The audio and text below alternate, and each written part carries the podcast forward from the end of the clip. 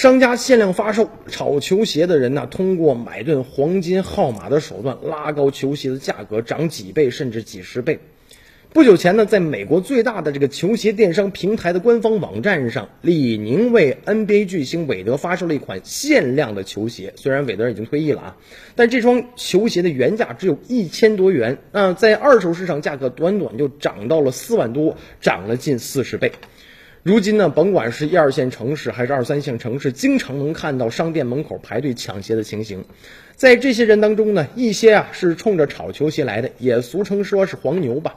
有一个人叫二十六岁的赵斌，他是南昌人，在美国加州留学期间，除了上课呀，他就和这个球鞋打交道。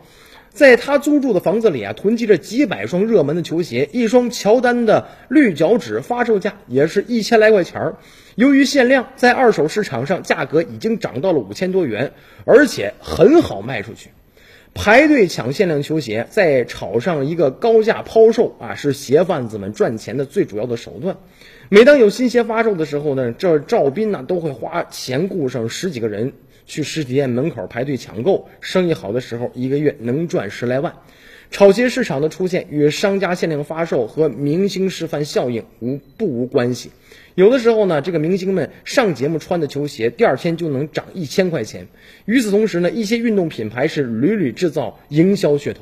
业内人士认为，炒鞋应该主要归结于商家的饥饿营销。那么，饥饿营销推升了球鞋二手市场的转卖价格。不少人从中啊就看到了商机，所以导致这个球鞋市场啊是越来越乱，乱象丛生了，应该好好的治理一下。